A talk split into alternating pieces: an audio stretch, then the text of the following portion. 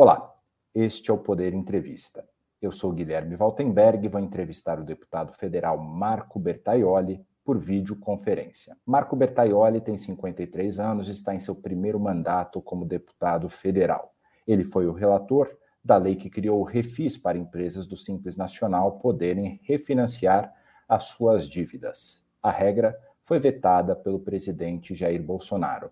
Bertaioli também é o presidente da Frente Parlamentar do Empreendedorismo e foi prefeito do município de Mogi das Cruzes, em São Paulo. Deputado Marco Bertaioli, obrigado por ter aceitado o convite para a entrevista. Eu que agradeço, Guilherme. É um prazer muito grande poder estar aqui com você no Poder 360. Agradeço também a todos os web espectadores que assistem a este programa. Esta entrevista está sendo gravada em 10 de janeiro de 2022 e para ficar sempre bem informado, inscreva-se no canal do Poder 360, ative as notificações e não perca nenhuma informação relevante. E eu começo essa entrevista perguntando: deputado, como vocês estão se articulando para reagir ao veto do presidente Jair Bolsonaro ao refinanciamento das dívidas das empresas do Simples Nacional?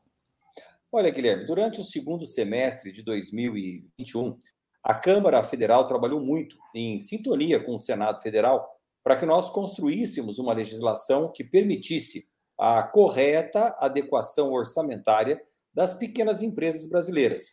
O que, eu chamo de correta adequação orçamentária?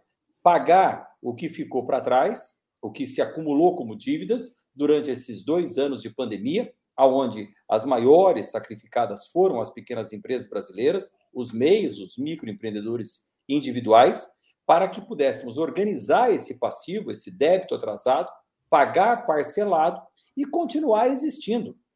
O grande objetivo do Congresso Nacional é possibilitar a existência das micro e pequenas empresas, que geram emprego, e continuar pagando os impostos atuais. Portanto, pagar o passado, pagar o atual e gerar emprego. Esse é o desafio. E nós uhum. compatibilizamos tudo isto na legislação do Refis, é importante dizer, Guilherme, que o refis não é renúncia fiscal, como foi é, divulgado. O refis não é uma anistia. O refis é um parcelamento especial para um momento excepcional, que é esse que nós atravessamos. Portanto, é absolutamente correto que o governo faça. Até porque, se o governo não fizer, o governo não vai receber esse passivo, esse passivo fiscal. Vai acabar perdendo a oportunidade de receber. Então, adequar a oportunidade de pagamento. É isso que nós estamos fazendo. Aprovamos no Senado, aprovamos na Câmara Federal, quase que por unanimidade. E, para nossa surpresa, um balde de água gelada é o veto do governo federal. Um veto inadequado, um veto equivocado sobre todos os aspectos. Então, nós estamos trabalhando agora para a derrubada desse veto e que a gente possa fazer valer o refis que é o parcelamento especial para as micro e pequenas empresas brasileiras. Vocês já fizeram a conta de qual que é o valor desse refinanciamento que o governo deve ter acesso caso essa lei passe? Olha, Guilherme, segundo a PGFN, nós temos aí algo em torno de 20 bilhões de reais acumulados em dívidas e que precisam ser parceladas. Na verdade, não há um abrir mão de receita, há um garantir a receita garantir 20 bilhões de reais, se todos, claro, que estão em débito, aderirem ao parcelamento especial.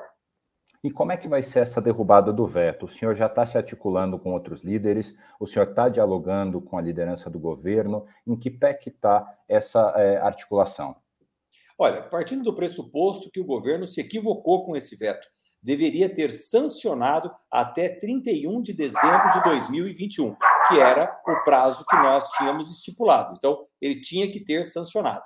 Agora, não sancionou, entrou 2022 e nós estamos aguardando agora a volta das atividades do Congresso Nacional em fevereiro, para que a gente possa conversar com o presidente do Senado, o senador Rodrigo Pacheco, e rapidamente marcar uma sessão do Senado e aí, Guilherme, eu tenho a impressão, pelo que tenho conversado com os deputados, com os senadores, que é quase uma unanimidade.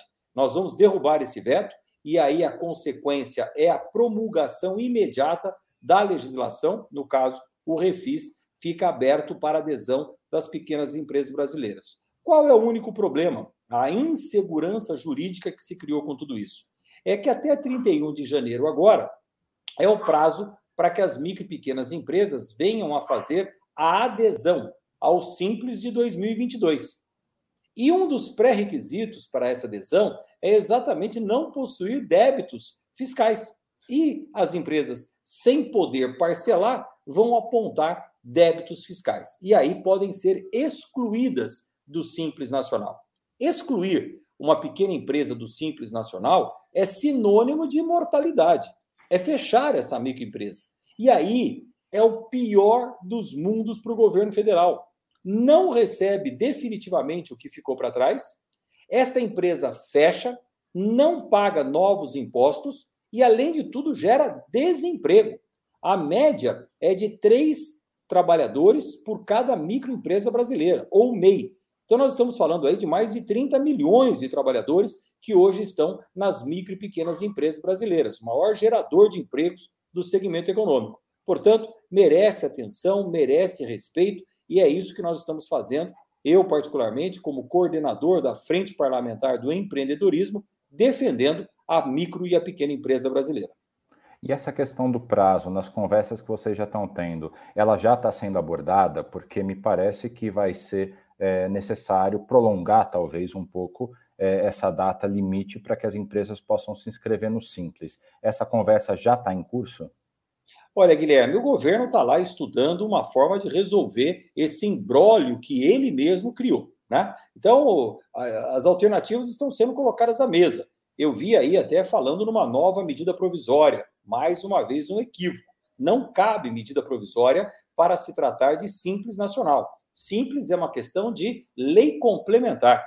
E lei complementar, nada que seja complementar à Constituição, pode ser tratado por medida provisória. Então, mais uma vez, é um equívoco aí de interpretação. Não há saída.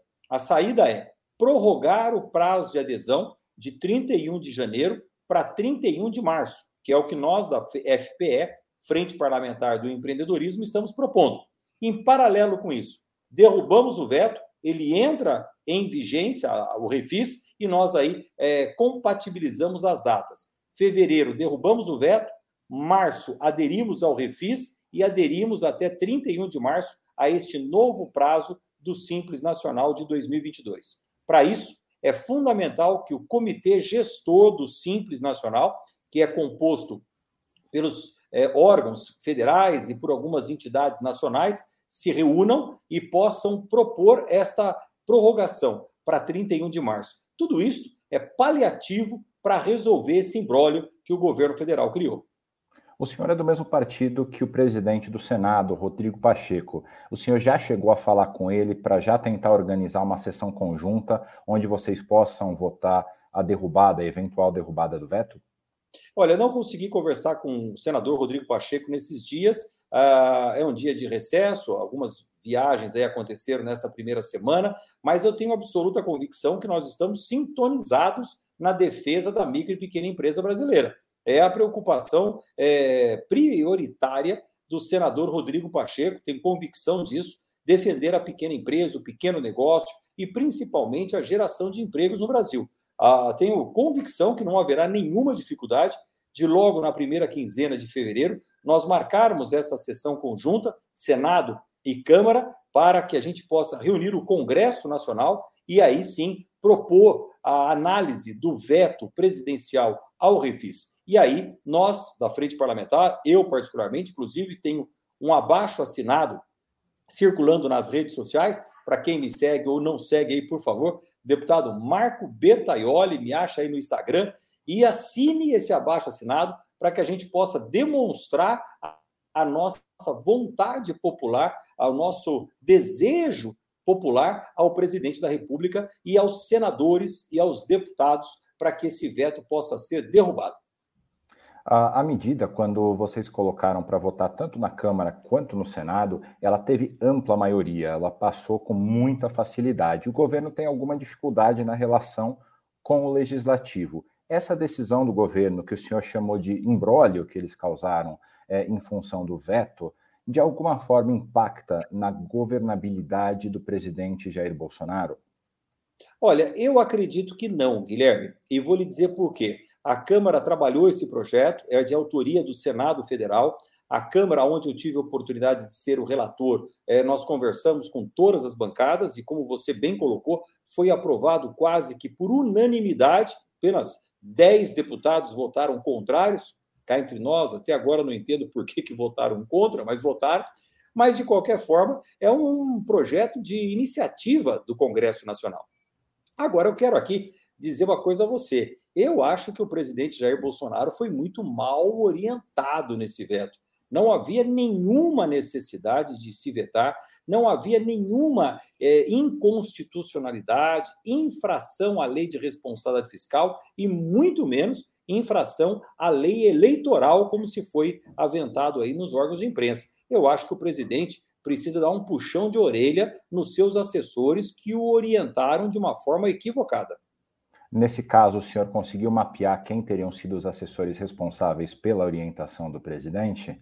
Você faz pergunta difícil, Guilherme. Eu realmente não sei. Mas, se estou no lugar dele, eu identificaria da onde surgiu essa recomendação equivocada e daria um grande puxão de orelha. Porque não é uma questão é, que nasceu de uma hora para outra. Nós aprovamos na Câmara Federal em dezembro. O presidente precisava ter sancionado até 31 de dezembro de 2021. Alguém comeu bola nessa sanção. Então, acho que merece aí uma análise do presidente da República que um puxão de orelha de vez em quando é bem dado. Agora, olha o embrólio, a insegurança jurídica que se criou em relação a tudo isso. E a saída, nós, da Frente Parlamentar do Empreendedorismo, estamos apontando de uma forma muito categórica. Não existe outra.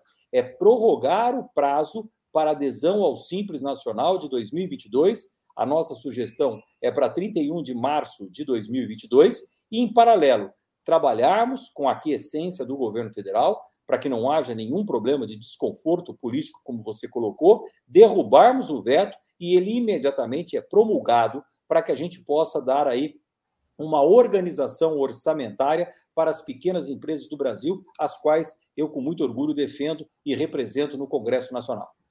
Aproveitando aqui a nossa conversa, então, para ir um pouco além do refis, é, quais que devem ser as pautas prioritárias da Frente Parlamentar do Empreendedorismo agora em 2022? O que é que o senhor pretende levar adiante nesse ano? Olha, são duas pautas prioritárias que a Frente Parlamentar trabalha. A primeira são as grandes reformas, a reforma administrativa e a reforma tributária. Por mais que se diga que em ano eleitoral não se trata de grandes reformas, nós não podemos pensar assim, Guilherme. É fundamental que nós tenhamos aqui toda a dedicação, todo o empenho para que essas reformas aconteçam. Nós precisamos das reformas estruturais no o sistema tributário brasileiro é um horror. Do ponto de vista de quem arrecada, é caro para arrecadar, e do ponto de vista de quem paga, é caro o que nós pagamos. E os serviços que derivam desses impostos não são satisfatórios. Portanto, o sistema tributário brasileiro é complexo, caro e ineficaz. Ponto. Já a segunda área que nós trabalhamos na frente parlamentar é a microreforma, é o dia a dia, é o ambiente de negócios mais favorável ao empreendedor brasileiro, aquele que investe o seu capital, que arrisca a sua própria pele e gera empregos. Para isso, nós sempre precisamos ter duas premissas em pauta: segurança jurídica, tudo que nós não tivemos agora nessa questão do refis, e previsibilidade. É preciso que nós tenhamos um Brasil organizado, previsível para quem vai investir. Então, tudo que nós pudermos fazer na frente parlamentar para colaborarmos com esse cenário, nós faremos, é, propondo iniciativas ou propondo é, revogação de projetos, de leis, de portarias que atrapalham o nosso Brasil. Segurança jurídica e previsibilidade. Chega ao final esta edição do Poder Entrevista. Em nome do jornal digital Poder 360, eu agradeço ao deputado federal Marco Bertaioli. Eu que agradeço muito, Guilherme, essa oportunidade. Agradeço a toda a equipe do Poder 360 essa oportunidade de sermos aí um agente do esclarecimento daquilo que está fazendo o nosso Congresso Nacional e convidar a todos que não me seguem, por favor, nas redes sociais, Marco Bertaioli, e a assinarem esse abaixo assinado para demonstrar a nossa vontade e a nossa posição em relação ao veto do Refis. Vamos derrubá-lo no Congresso Nacional. Agradeço também a todos os web espectadores que assistiram a este programa. Essa entrevista foi gravada em 10 de janeiro de 2022. E para ficar sempre bem informado, inscreva-se no canal do Poder 360, ative as notificações e não perca nenhuma informação relevante. Muito obrigado e até a próxima.